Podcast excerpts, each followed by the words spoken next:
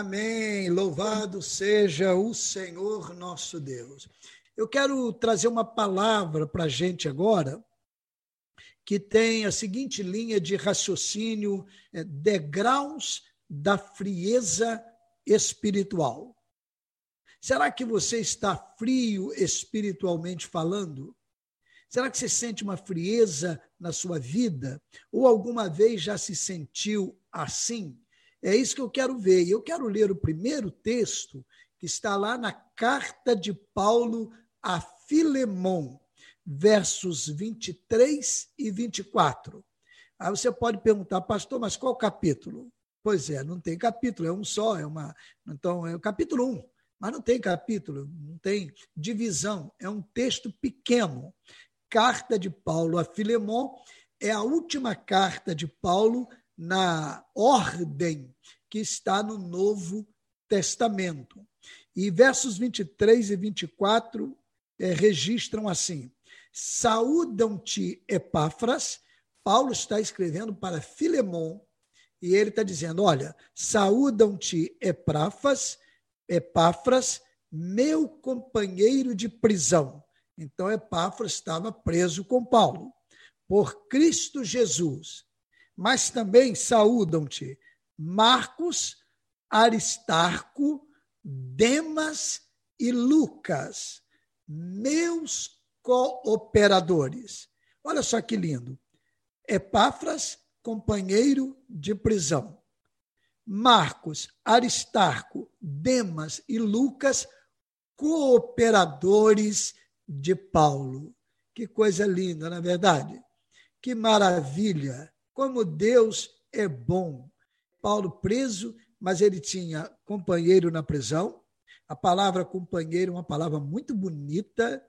Ela vem é de duas palavras latinas, cum panes, que é com pão. Então a ideia de repartir o pão e depois cooperadores, aqueles que operavam junto com ele, trabalhavam com ele. E aqui estão alistados esses nomes. Esta carta foi escrita por volta do ano 60, 61.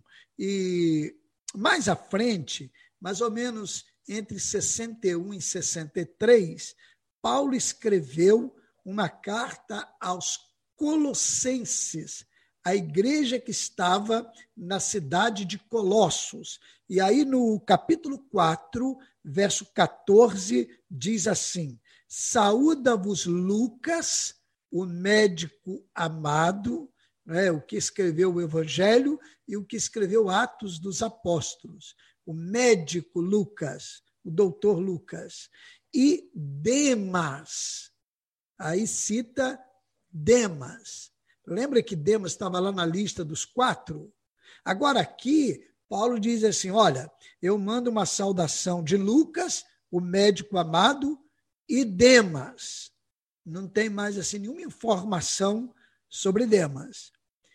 Bem, pode ser um fato corriqueiro, tranquilo, sem nenhuma relação, mas eu gostaria de chamar a atenção para uma questão que mais à frente você vai perceber, que está agora é mais ou menos no ano 65, quando Paulo escreveu sua carta a Timóteo, a sua última carta, provavelmente o último texto de Paulo. E ele diz assim: procura vir ter comigo depressa. Ele está escrevendo para Timóteo. Timóteo era um jovem pastor que fora discipulado pelo apóstolo Paulo. Ele diz assim: Timóteo, procura vir ter comigo depressa, porque Demas me desamparou amando o presente século e foi para Tessalônica, crescente para Galácia, Tito para Dalmácia. Olha, Demas aparece aqui de novo. Demas, então, aparece nos três textos. Filemon, que foi por volta do ano 60, 61, aí diz lá que Demas era cooperador de Paulo. Depois, no texto de Colossenses, por volta do ano 61 a 63, Demas é apenas citado. E agora, quando Paulo escreve a Timóteo, sua última carta, já no finalzinho da sua vida, ele pede a Timóteo: vem ter comigo depressa, porque Demas me abandonou, me desamparou, amando o presente século. Qual foi o pecado de Demas? Ninguém sabe. Mas uma coisa a gente sabe: provavelmente por esses textos, Demas se esfriou na fé, perdeu aquela, aquela garra, aquele entusiasmo, aquela alegria, aquela motivação, né? O salmista dizia assim: Alegrei-me quando me disseram, vamos à casa do Senhor. E para o salmista era uma experiência muito rara ir ao templo. Não é? Isso acontecia uma vez no ano, ou então um pouco mais que isso, e, e era longe, distante. E ele dizia: Olha, eu ficava alegre quando me diziam, vamos à casa do Senhor naquele tempo, para o salmista, ir à casa do Senhor era sinal de ter a presença de Deus. Então, eles concebiam dessa maneira. E como ele se alegrava. Demas aqui estava frio, não tinha mais alegria, não tinha mais prazer, não tinha mais entusiasmo, não tinha mais vontade de servir ao Senhor, de ajudar as pessoas, de louvar, de pregar, de testemunhar, de estar em comunhão com os irmãos. Ele esfriou. Esfriou.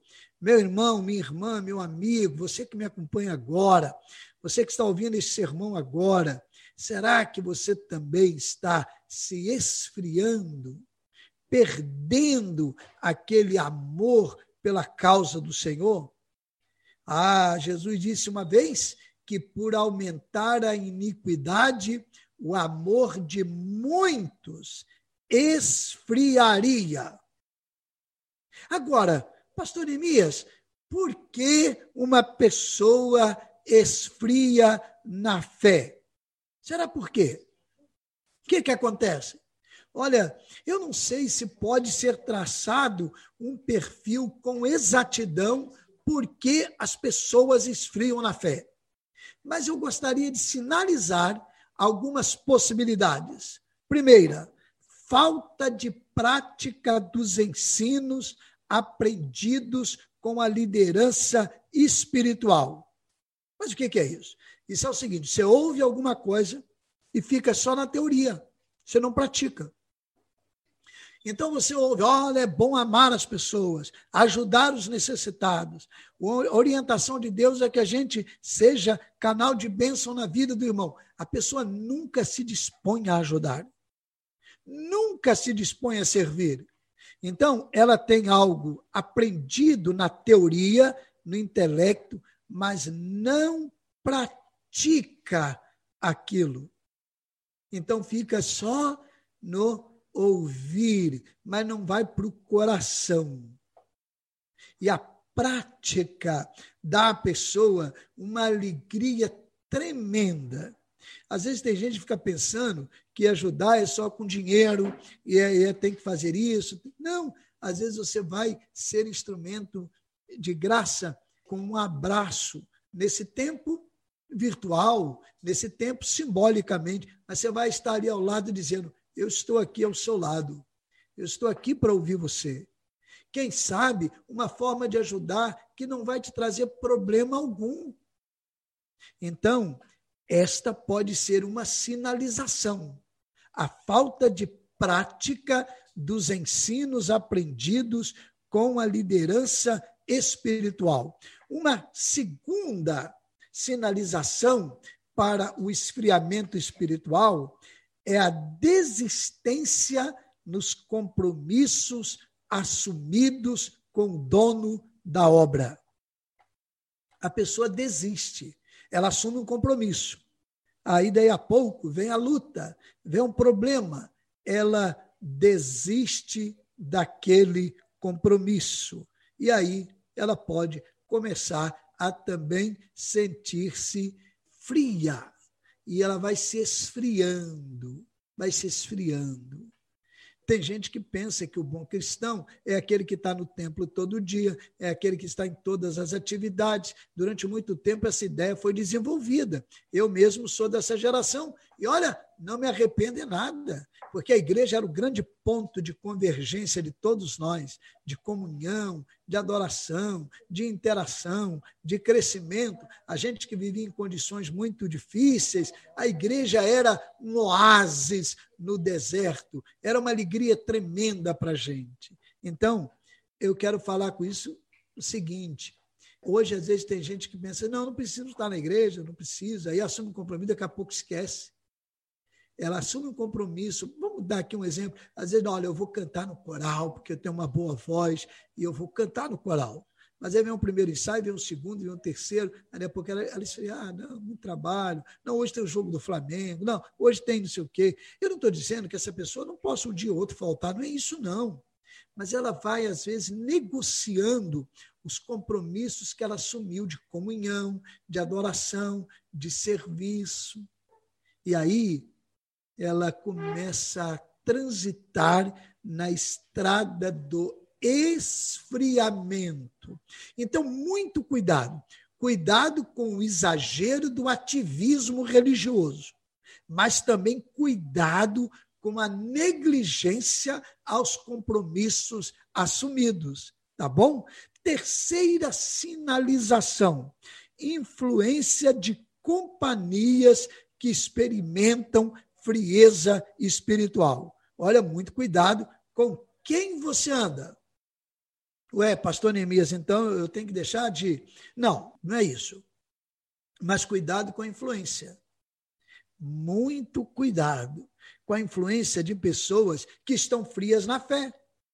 Então, ela, ela, elas reclamam do culto, elas reclamam do pastor, elas reclamam da ministra de música, elas reclamam do diácono, elas reclamam do pregador jovem, elas reclamam do, de todo mundo. Nada está bom para ela. Tudo. Olha, muito cuidado. Eu, na verdade, levei um bom tempo para aprender isso, mesmo como pastor. Porque eu achava, poxa, a pessoa está reclamando, tem que. O que, que, que nós estamos fazendo de errado? E é claro, nós somos imperfeitos. Sem dúvida alguma que somos imperfeitos. Ninguém é perfeito. Mas depois de um tempo eu fui ver que, olha, a grande maioria, a grande maioria, preste atenção nisso que eu vou falar. A grande maioria, quando começa muito de mimimi, olha, essa pessoa está fria na fé. Porque se ela estivesse quente na fé, não é isso? desenvolvendo a fé com Jesus, ela ia ver um detalhe e ia falar: eu vou orar por isso, e, e eu vou ajudar, e eu vou fazer mais ainda mas ela não ficava reclamando. Então, muito cuidado, cuidado com a influência de companhias que experimentam frieza espiritual. Você já viu falar no crente é, beija-flor que fala, né? Acho que é o crente beija-flor. Cada dia ele está numa árvore procurando uma flor para ele beijar, para ter lá o, o, açúcar lá, né? o doce lá. Ele vai todo lugar. Por quê? Porque ele não consegue desenvolver é, a essência de um relacionamento com Cristo. Ele não consegue. A frieza tomou conta da vida, ele precisa de uma alimentação permanente, e ele fica então como que voando.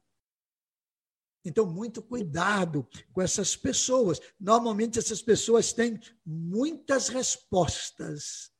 E aquele que é um cristão, aquele que ama Jesus, às vezes eles têm muitas perguntas. Como eu posso fazer melhor? Como eu posso ajudar melhor? Em que eu posso crescer no relacionamento com Cristo? Não é? Como, olha, eu não mereço isso. Por que, que Deus está fazendo isso comigo? Eu não mereço tanta bênção. Não é reclamação, não. Então, muito cuidado. Quarta sinalização: ouvidos atentos aos caluniadores e promotores do mal. É, tem gente que o tempo todo quer falar mal de Deus e da obra de Deus e quer promover o mal. E às vezes, na nossa caminhada, nós somos envolvidos por eles e por elas. Então, esses ouvidos atentos aos caluniadores e promotores do mal podem trazer um esfriamento para a sua vida, para a sua alma. Eu não sei se Demas foi um desses. No tempo deles, por exemplo, é, no tempo de Demas e de todos eles daquela época, havia muitas pessoas. Por exemplo, tinha gente que dizia assim: Paulo é um mentiroso, Paulo não é apóstolo, Paulo é um, um mercenário, Paulo é um aproveitador. Eu não sei se Demas, de repente, coitado, começou acompanhando um, ouvindo aqui, e aí foi esfriando na fé. Mas você hoje, muito cuidado, porque os caluniadores e promotores do mal são iguais a tiririca, dá em todo lugar. Não é aquele personagem, não, tá? Aquele é muito engraçado, não é verdade? Deputado federal, né? É o tiririca. Mas não, é aquela plantazinha que nasce, né? Que todo lugar que você vai tem tiririca. E aquilo, olha, produz e reproduz, que é impressionante. Então, muito cuidado com os caluniadores e promotores do mal. E a quinta e última sinalização: medo de enfrentar as adversidades surgidas no meio da caminhada. Sabia? Ao contrário do que muita gente pensa, eu não posso afirmar se adversidades aproximam pessoas de Deus. Eu, eu, eu não, não tenho tanta certeza assim. Eu não posso afirmar que adversidades são instrumentos para trazer pessoas para Deus. Tem gente que diz assim: não veio por amor, não vem por amor, vem pela dor. Não sei. O amor é a maior prova da obra de Deus. Jesus, por amor, foi à cruz do Calvário e sofreu toda a dor então, eh, as adversidades, muitas vezes na vida de alguém, promovem esfriamento. A pessoa tem medo das adversidades e abandonam os seus compromissos e esfriam na fé. Eu me lembro que há um tempo atrás a imprensa noticiou um homem que é, foi preso transportando droga de uma capital para uma cidade do interior. E a polícia o parou, pediu documento, notou alguma coisa, foi fazer uma revista no carro, ele estava lá com uma quantidade grande de drogas. E aí ele foi levado para a delegacia, ele, numa entrevista ao repórter, ele disse: Eu estava desempregado e me ofereceram este serviço e eu precisando, eu aceitei esse serviço. Uma viagem que seria é, é um valor X, ele recebeu dez vezes mais por ela. Era uma viagem em torno de 130 quilômetros. E ele recebeu mais. E eu fiquei pensando quando aquele homem deu uma entrevista. Vamos pensar no lado positivo da experiência, que realmente tenha sido a primeira vez que ele fez aquilo, como ele afirmou, que ele estava desempregado e que desempregado alguém ofereceu aquela oportunidade para ele. E ele então foi fazer esse serviço. Vamos admitir que seja assim mesmo, que ele não estivesse mentindo, que ele não tivesse feito aquilo várias outras vezes. Vamos acreditar nesse lado bom da história. Olha só o que, que aconteceu. Ele estava desempregado, com medo da adversidade, do problema que surgiu. Ele então caiu numa dificuldade ainda maior. E às vezes as pessoas, com medo de enfrentar adversidades, elas abandonam princípios, princípios nobres, dignos, já pensou se realmente aquela situação dele foi a primeira vez e realmente ele estava desempregado? Olha o sofrimento, a dor. a culpa, o problema maior, o gasto maior que ele teve. Já pensou? Pois é. Então, muitas pessoas, com medo das adversidades, esfriam na fé e fazem compromisso com as coisas erradas. Meu irmão, minha irmã, meu amigo, eu quero convidar você a crer que no meio das adversidades, Deus pode transformar o quadro. Se for preciso, Deus transforma água em vinho. Se for preciso, Deus faz chover filé mignon do céu para você. Deus cuida de você. Então, pode ser que Demas, com medo das adversidades, das perseguições daquele tempo, tenha fugido dos seus compromissos com o Senhor. A Bíblia diz assim: não ameis o mundo, nem o que no mundo há. Se alguém ama o mundo, o amor do Pai não está nele, porque tudo que há no mundo, a concupiscência da carne, quer dizer, os desejos da carne, os desejos dos olhos e o orgulho da vida, a soberba da vida, não é do Pai, mas do mundo. E o mundo passa e os seus desejos, mas aquele que faz a vontade de Deus permanece para sempre. Olha só, que coisa linda. Paulo disse assim: Timóteo, vem correndo aqui, Timóteo, vem ter comigo depressa. Eu não sei quanto tempo de vida eu tenho mais, mas vem aqui. Demas me desamparou, amando o presente século. E século aqui é a ideia de mundo que está lá em João, a ideia de não amar as propostas deste mundo. Não é amar o mundo cosmos, não. Esse deve amar a natureza, não é isso? As belezas, o universo, coisa linda. Não são as propostas que contrariam a vontade do Senhor. E aí, Demas amou o mundo. Meu irmão, minha irmã, meu amigo, eu quero convidar você hoje a amar a Jesus. E se você está se sentindo frio na fé, volte para Jesus agora reassuma com ele o compromisso. Peça a ele, Senhor, acende a chama do teu amor. Eu quero receber, Senhor. Quero me entregar, eu quero te servir. Faça isso agora, em nome de Jesus.